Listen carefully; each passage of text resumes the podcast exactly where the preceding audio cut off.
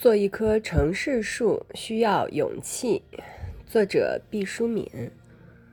城市中的树较乡村中的树，需更经得起吵闹。乡村是安静的，有黎明前的黑暗和黄昏的炊烟。城里的树却是要被五花八门的噪音轰得聋掉。如果把城市的树叶和乡村的树叶堆到一起，拿一把音叉来测它们对声音的反应，乡村的树叶一定是灵敏和易感的，像婴儿一样好奇；城市的树叶却像饱经沧桑的老汉，有点大智若愚的呆傻在那里。城市的树比旷野中的树要肮脏许多，它们的脸上蒙着汽油、柴油、花生油、地沟油的复合膏质，还有女人飘荡的香粉和犬的粪便干燥之后的微粒。旷野当中的树啊，即使屹立在沙尘暴中，披满了黄土的斗篷上点缀着不规则的石英屑，寒碜粗糙。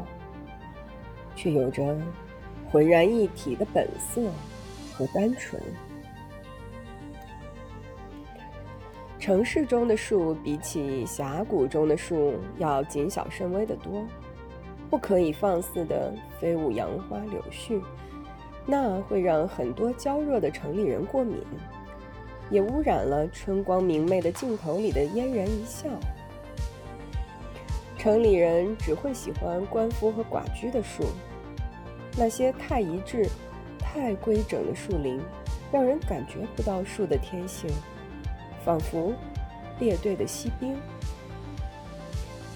只有峡谷中的树，才是精神抖擞、风流倜傥的，毫不害羞地让鸟做媒人，让风做媒人，让过往的一切动物做媒人。一日一夜间。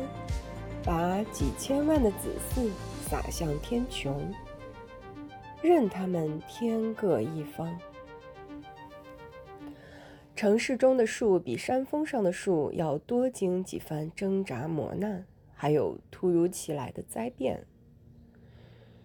下雪之后，勤快的人们会把融雪剂堆积在树干深处，化学的物质和雪花掺杂在一起。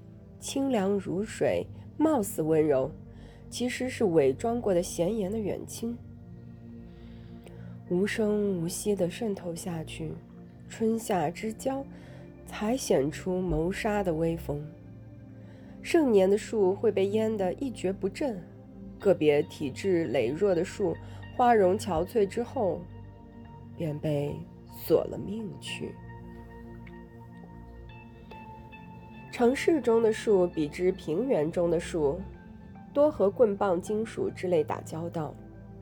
平原中的树也是要见刀兵的。那纸线被请去做梁、做船的时候，虽死犹荣。城市中的树却是要年年岁岁屡遭劫难，手脚被剁掉，冠发被一指剃去。腰肢被捆绑，百合上勒满了一种叫做瀑布灯的电线。到了夜晚的时候，原本朴素的树就变成了圣诞树一样的童话世界，有了虚无缥缈的仙气。